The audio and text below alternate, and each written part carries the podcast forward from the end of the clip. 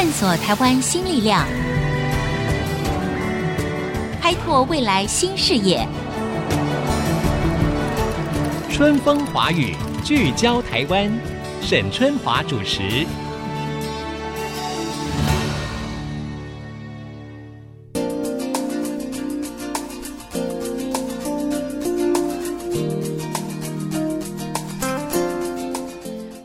听众，大家好，欢迎收听《春风华语》，聚焦台湾。很高兴每个星期在空中跟大家见面。在新冠肺炎疫情蔓延之下呢，我们大家又度过了一个星期了。大家好吗？希望大家一切平安啊、这次呢，在等待疫情结束的过程当中，哈。全球各地的科学家啦、生物医学专家啦、数位科技人才，可以说都在积极的研发各种能够对抗疫情的这种科技的工具或者是新药。当然，我们更期待疫苗可以早日上市哈。那么，在台湾运用超级电脑的计算力跟大数据的资料集哈，来对抗新冠疫情的关键角色，您知道吗？就是国家高速网络跟计算中心。这个中心呢，我们就简称为国网中心。比如说，从病毒的基因定序啦、药物啦、跟疫苗的相关的研发啦，还有呢，像确诊的这个疫情地图啦、口罩存量的地图等等的相关讯息哈，国网中心的超级电脑其实都可以帮得上忙的。所以今天呢，我们要透过电话访问的是国家高速网络跟计算中心的石小兵主任。主任你好。陈姐你好，非常高兴透过电话呢，可以跟您聊一下哈，因为我对于这一部所谓国际级的超级电脑啊，可以说是仰慕已久哈。这部超级电脑叫做台湾 AI 云，对不对？哎，是的，对。那主任，我们知道哈，因为这次可以说全世界的科学家也好，科技人才、生物专家，其实都在想尽各种办法来防堵疫情的扩散，甚至来研发新药、研发疫苗嘛，哈。那一般的听众当然会非常的好奇，或者是感兴趣，就是在这个过程当中，那所谓一部超级电脑以及我们台湾的这个国网中心，到底扮演一个什么样的角色？首先，可不可以请教主任帮我们介绍一下运算能力超强的台湾？AI 云哈，最主要的成果跟任务是什么？我想，第一个台湾 AI 云哈、嗯、是台湾政府在前瞻计划的一个重要的投资。是是是。啊，在去年的二月的时候，我们呢完成了基本的建制。嗯。然后大概在六月的时候呢，我们开放给学界，陆续开放给业界开始使用。嗯嗯嗯。啊，这个超级电脑呢，目前世界排名，因为每一个超级电脑哈，它的运算能力呢，在世界有一个 standard 的标准的一个 benchmark。对。我们的 benchmark 那个在世界是排名第二十一。其实我们在看那个前面前二十名，都是一些相当相当 powerful 的超级电脑。是在我们去年的整个运作下来呢，其实我们大概做了一个统计哈，嗯，大概目前为止我们有三百个专案在台湾 AI 云的超级电脑现在正在运行。嗯嗯嗯，其中最大宗的大概超过百分之五十的呢，是跟 medical AI 哈，就是所谓的生医 AI 的领域里面息息相关的。哦，那是有各式各样不同的研究，不管是学界、台湾的新创公司，哈、嗯，各式各样不同的研究，目前在我们的台湾 AI 云上正在运作。哦，太好了！也就是说，它并不限于政府单位或者是官方的运用，其实也非常欢迎民间或者学术单位或者是一般企业共同来合作这个专案，是吗？是的。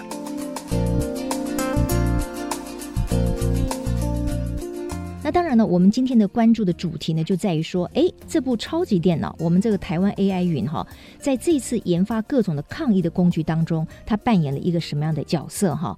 这部分可不可以请主任帮我们说明一下？好，我们先看一下这个超级电脑在医药方面的应用。OK，那基本上我们看病毒是一个蛋白质，嗯，好，嗯嗯，这个蛋白质呢，如果药物能够有效的附着在这个蛋白质上面的话，它就有机会能够消灭这个病毒。对，事实上，在其他国外的机构，例如说 IBM 的 Summit 哈，是 IBM 目前世界排名第一的超级电脑。嗯，好，科学家事实上大概把目前已有的药物呢，大概做了一个分析，好，identify 出来大概七十七种的可能的药物可以用在新冠肺炎上面。哦，就是因为可能这些七十七种药物上面的蛋白质可以附着在病毒的蛋白质上。对，它可以事实上用一个模拟 simulation 的方式呢，就可以知道这些药物呢，它的成分呢，是不是有能力附着在这个病毒的蛋白质上面。OK，那这样子的话，是不是包括之前备受讨论的像瑞德西韦的药，也是这样子被发现出来说，哦，它有机会可以治疗 COVID-19，是这样吗？是的，其中的一个是这个药物啊。Uh -huh. 另外的话，台湾的清创公司是叫 AI Lab 里面的杜玉锦博士，他们用他们的小型的所谓的超级电脑哈，是也跑出了一些针对于健保使用的药物啊一些结果。那同样的，刚刚提到的药物里面也是包含在他的 Top Ten 的 list 里面。哦，那像现在很多国家，包括川普，他就是比较大嘴巴一点，因为他的医疗人员其实还没有很确定，但是他说哦，奎宁有机会来治疗新冠肺炎病毒，那也包括奎宁在内吗？其实包括，但是因为药物的使用其实还是一个蛮复杂的学问。对，那其实我在跟一些医界的同事们在讨论的时候。刚刚我提到的这个是在看药物跟病毒的蛋白质的结合度。对，那后面还有的是药物的所谓的副作用，那个是在这边是不会考虑到的。嗯嗯嗯。好，所以我们现在看到很多的目前的一些药物，大家会比较担心，除了它的治愈力之外，其实还有后面的副作用。嗯。呀，那你刚刚提到川普的说法，呃，其实后面可能是他也没有考虑到所谓的副作用，因为抗疟疾的药后面还是有相当的副作用的。对，了解。那既然是如此的话，那就算我们透过超级电脑比对出来现有的有七十七种的药物，可能可以来对抗所谓新冠肺炎病毒，那怎么样呢？因为它可能有副作用，或者是说它也要经过长时间的可能临床的实验吗？得出来这七十七种，接下来下一步是要做什么，才有办法让医生使用在病人的身上呢？是没错，其实你看药物的使用，第一个其实超级电脑出来的结果只是给医学界一个参考，参考，嗯，因为还有。新的药物在研发，对，那新的药物研发的过程中间，超级电脑也可以帮助新的药物的研发，用所谓 simulation 的方式看一下这些新的药物在还没有用到人体之前，嗯，从我们所谓的 simulation 中间呢，可以知道它的可能的附着度或者是可效性有多少。另外的话，其实现有的药物的话，还都需要一些所谓的重复的实验，在病人身上才能够知道说。到底有效率是多少？然后可能的副作用是什么？这都是要靠长时间的实验才能够出来的。是，那当然我知道，就是说，好像针对基因定序，哈，超级电脑也可以扮演一定的角色。那这个又攸关到疫苗的研发吗？这个部分可不可以请主任说明一下？好，我的了解哈，就是这边我跟一些在生意上面的专家，那他们对于疫苗的研发哈，他们有一些专业的经验哈。那我询问他，在疫苗这边哈，超级电脑能够帮助的是哪一些？是这边是我的了解，就是说在病毒的研发当中，其实从患者里面抽取的血液的抽取之后呢，它会有所谓的多株的病毒能够从血液里面抽取出来，但这些病毒呢，我们要找到所谓的弱枝的病毒。弱枝的病毒啊哈，弱枝是说，如果这支病毒种在人的身体里面的话，对，人不会染病，但是它可以替人体产生抗体。哦，OK，对，uh. 那这些病毒如果找出来了以后呢，就是疫苗的所谓的候选人。好，嗯，这样，那超级电脑能做的事情是从众多的血液抽取里面把这些弱株的病毒能够导出来。OK，那我们现在有在做这件事情吗？有找到这个所谓的弱株病毒吗？我目前看到的，像中研院有在做这方面的研究，哈。同样的，在我们这次的专案里面，中研院的科学家也有一个参与，好，希望台湾的科学家在这边呢，也会有一些好的成果，就是了。是。回到所谓的全球确诊地图哈，哎，这个是一个很有趣的，你们工程师的一个创意还是怎么样？好，其实我们的工程师这个时候看到了，跟沈姐大家分享一下他的刚开始的一个想法哈、嗯。对，这个地图基本上是有两个资料来源，啊、嗯，第一个资料来源是 John Hopkins 的 Open Data 啊、嗯，基本上他收集了全世界各地各国的所谓的新冠肺炎的资料。对，OK，那我们工程师到了他们的网站，看到了资料的时候，刚开始的时候，他没有发现台湾。嗯哼，呃，哎，这个很有意思哈，就是说在这里面，这时候没有台湾的存在。这时候呢，他把资料收集出来以后呢，从机管署和 CDC 这边的资料呢，把台湾的资料加进去之后，造成了我们现在大家看到的这个版本。哦，但是呢，经过这段时间，老实说，John Hopkins 呢，现在我到他的网站上看，台湾也在那边了。哦，所以这个是一个我觉得很有意思的发展。那我们这一套称之为 COVID-19 的 Dashboard 呢，其实很有台湾特色。陈姐，如果有机会进去看一下的时候，其实他把目前世界各地的感染的情况哈，他的 Top Five，我们有所谓的 KPI，Key Performance Indicators，嗯，例如说在过去二十四小时的确诊病例，对，另外呢，我们还加入了确诊的人跟人口的比例，对，世界上的 Top Five，他把这个目前的 Dashboard 呢，把世界的 Top Five 跟台湾呢做一个对比。你从那个 dashboard 很明显的看出来，台湾的防疫到目前为止做的相当成功。是是是，OK。但是你们所引用的这个数据都是来自那个约翰霍普金斯的这个 medical center，对不对？医疗中心。那他们的这个数据是非常 reliable，很可靠的吗？呃，也不是。这边我们还得做一些我们称为资料工程啊，哦、因为他的资料也是由全世界一千个志愿 volunteer 提供的，是，所以。资料的内容其实变化很多，嗯，那么这边基本上看到他的资料以后，根据他的资料内容，我们看一些资料的合理性，然后做适当的调整。是啊，之前我们常常看到的一些例子是，他的累计的确诊病例有的时候会掉下去。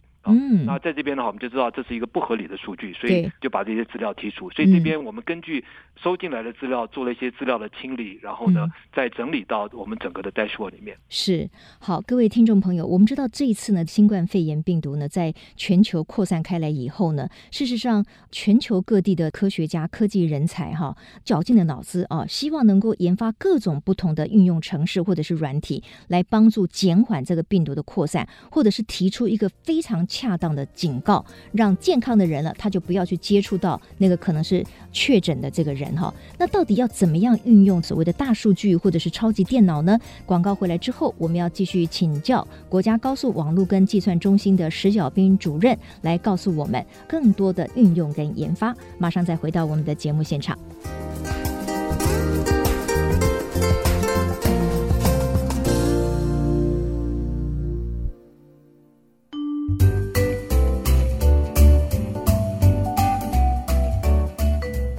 各位听众，欢迎回到春风华语聚焦台湾。那继续呢，我要请教石小兵主任的呢，就是说，我们知道呢，因为最近发生的这个敦睦舰艇的群聚感染，结果让我们的本来做得非常好的防疫工作呢，出现了一个破口。指挥中心非常明快哈，就对所谓的这些官兵已经到过的地方呢，对二十万人呢，发出了所谓的一个提醒的简讯。那我不知道主任您对于这样子的一个做法，您个人的评价是什么？您觉得这个动作做得好不好？他有没有一定的提醒效果？那接到的人，有些人他会觉得有点恐慌，可是他也不知道他该怎么样。他这个警讯是这样的，就说，您曾经和武汉肺炎确诊个案同时位于同一地点，请注意自身的健康状况，保持社交距离，出外戴口罩并勤洗手。身体不适，请立即就医。有问题，请打一九二二疫情指挥中心。主任，您的看法？呃，很有意思啊，曾经我觉得我们中心 的同仁也接到了这个简讯。哦，是哈。啊，其实之前我们在国家研究院哈这边开会的时候，嗯、每个中心大概都有少数的同仁接到了这个简讯。嗯啊，这是我个人的看法，我觉得这是一个好的提醒。是是。啊我在国外生活了大概三十多年，哈。那今年回到台湾的时候，老实说，其实我蛮骄傲台湾在这段时间疫情的表现。对，没有错，这我想是国人的共识了。我们真的都很骄傲了，对。对，可是呢，大家如果观察敦木舰队的事情还没出来的时候，尤其每一日的确诊开始往非常低的方向走的时候，其实大家的警戒心都开始松懈了。对。呀，我自己在我的社区其实都可以观察得到，对，在街上戴口罩的人数明显的降低，有一点松懈了，好像。已经松懈了，嗯嗯嗯嗯。然后呢，我看餐馆在街口的餐馆，我说哇不得了，那个餐馆生意好得很呢。哦，大家做的都非常的紧密，其实可以看得出来，这个警戒心降低了。而且这样子的话，其实餐馆应该还是要负一点责任，因为根据指挥中心，还是希望到目前为止，餐馆的座位应该还是要保持所谓梅花座或者是一定的距离嘛，哈。对。但有些餐馆可能是没办法做了，而且他们也很辛苦了。平天讲也很难苛责他们，因为最近以来餐馆的生意都大受影响。但是在防疫的这个重大的目标前提之下，真的没有办法，大家真的要小心，是吧？对，所以就像您刚刚所说的哈，这个简讯事实上在提醒大家，疫情还没有过哈，对，大家要更小心，因为如果大家看我们的确诊地图的话，你会看到世界的疫情都还在上升。对对对，台湾其实要更加的注意，所以简讯我知道发出的数量相当的多，其实有一个作用，事实上是真的提醒大家，啊，疫情还没有过，大家要真的是小心谨慎注意就是。了。嗯哼，是，就是不能够放松了，千万不要以为说好像我们已经做的。非常好了，是不是这波的疫情已经过去了哈？呃，我觉得真的还没有哈，尤其是因为现在是地球村，其实国与国之间是联动的，所以呢，就算我们台湾守得很好，我们也是要观察整个全世界的一个疫情的发展哈。那为什么我会提到提醒的简讯呢？因为很多的朋友他会认为说，我也希望，假使我不小心或者是意外的，我跟确诊的人有接触过。那我能不能在第一时间知道？第一个，它可以提高警觉嘛，然后呢，它可以让自己更加的小心防备嘛，哈。所以我们也可以看到，包括像 Google 啦、Apple，他们有合作，就是说也是利用蓝牙的系统。如果你曾经跟有确诊染疫的人接近过，这个手机呢就会发出警告。那像这样子的研发，您的看法如何呢？我们台湾目前有相关的应用软体在研发当中吗？呀，yeah, 其实在这方面，因为疫情的关系，我们的中心也稍微做了一些研究啊。就像您刚刚提到的哈，Google、Apple 哈，甚至新加坡还有 MIT 在这方面都有将他们目前的研究的成果，像尤其像新加坡已经把它的目前的 implement 做出来的一些成果呢，能够用原始码的方式能够分享给大家。嗯，好，基本的技术是一个相当不错的技术哈。用蓝牙科技在近距离接触的时候呢。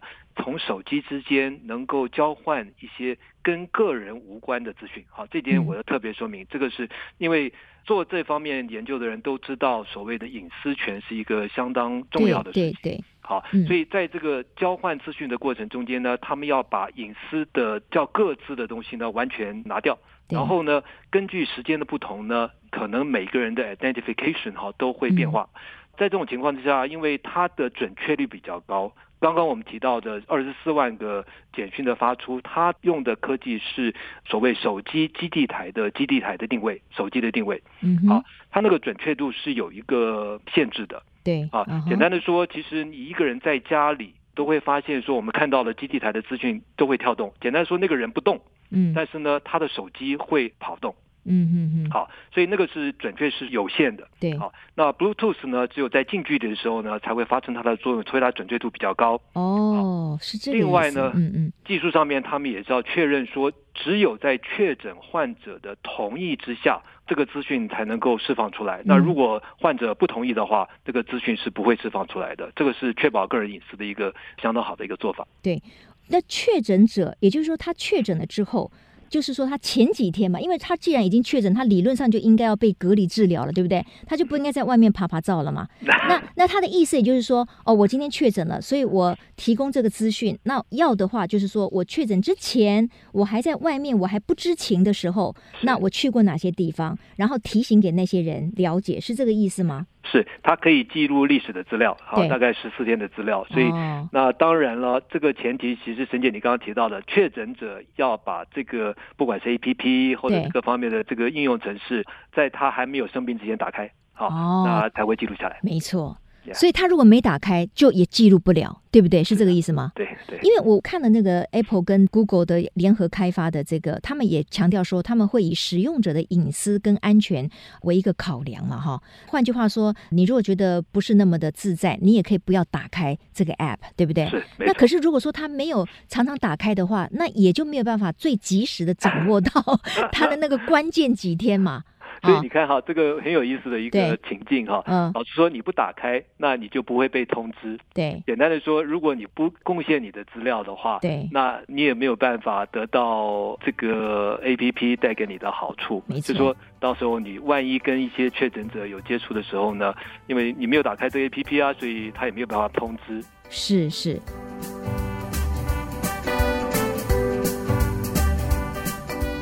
那主任，我知道国网中心呢也有提供这个健保特约机构口罩剩余数量明细，并且有一个地理加值这样的一个系统，是不是？对，我们有一个口罩地图的资料的提供。嗯哼，那这个资料主要是提供给谁呢？然后目的是什么？好，其实我们有一个叫做资料市集的平台，收集了我们政府然后民间的一些所谓的公开的 open data。嗯，嗯，啊，在这次口罩的案例里面，我们也是收集了卫福部公开的一个口罩的资料。嗯嗯嗯。啊，那基本上我们把这个资料呢放在我们的资料市集的网站上面，提供资料。给 APP 的开发者。好，就是到我们现在，我们有做那个使用我们资料的人的分析哈，嗯，大概我们发现说，其实很多 download 的大概都是每个时间都会 download，大概都是所谓的 APP 的开发者，APP 的开发者，对.由他们把这些资料放到他们的 APP 之后呢，做各式各样不同的展示。那我们的角色是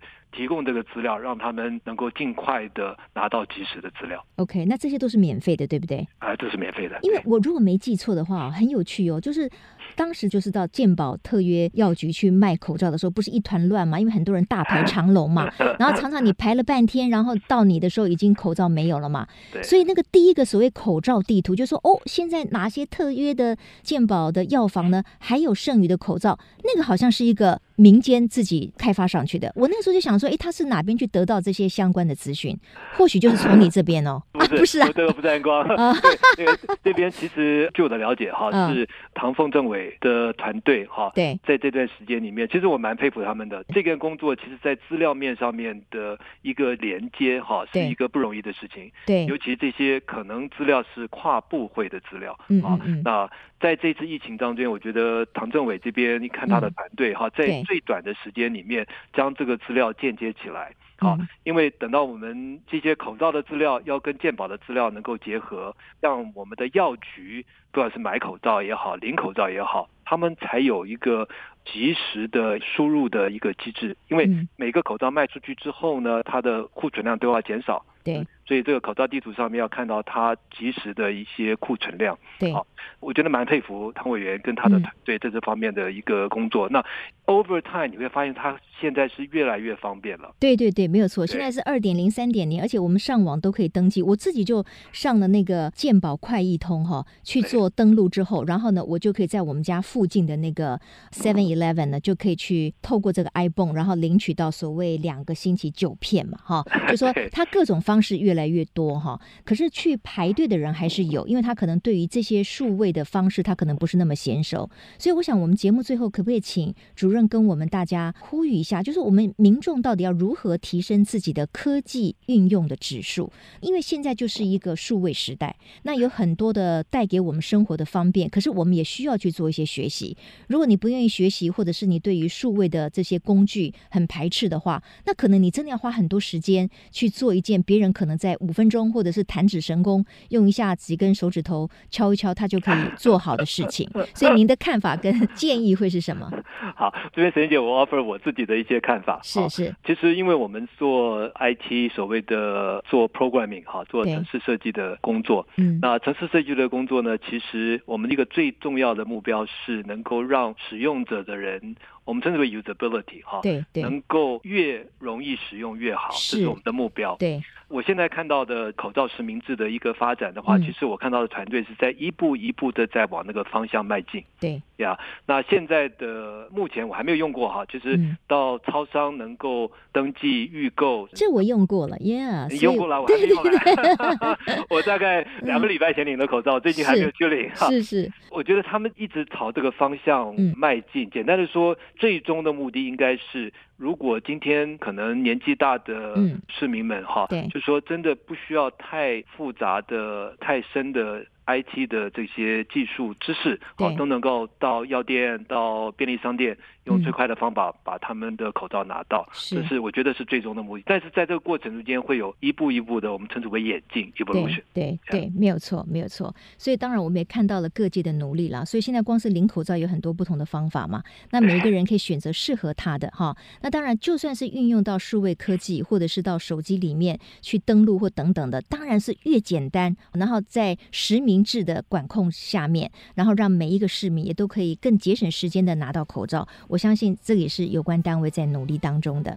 今天我们非常谢谢石小兵主任哈，我们今天大概了解了一下我们的国网中心哈，有这么一部超级电脑。那因为现在就是一个讲究运算力的一个时代嘛，运算的越快速，当然这个时间、经费可能都可以节省很多。然后在防疫的过程当中，其实这样子的一种科技跟运算的能力，也会让我们共同来对抗这个 COVID-19 的疫情。所以今天的这个节目呢，很谢谢石小斌主任的说明。那也希望各位朋友听了以后呢，对于我们现在正在努力的数位防疫的科技呢，都有更加的了解。主任，谢谢你。好，谢谢沈姐。谢谢。那也谢谢各位听众朋友的收听哦。别忘了每个星期在这个 IC 之音 FM 九七点五空中相会。我是春风华语聚焦台湾的主持人沈春华。我们下周同一时间再会，拜拜。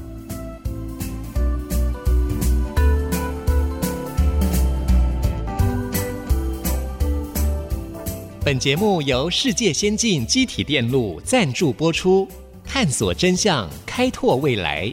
世界先进机体电路与您一起聚焦台湾。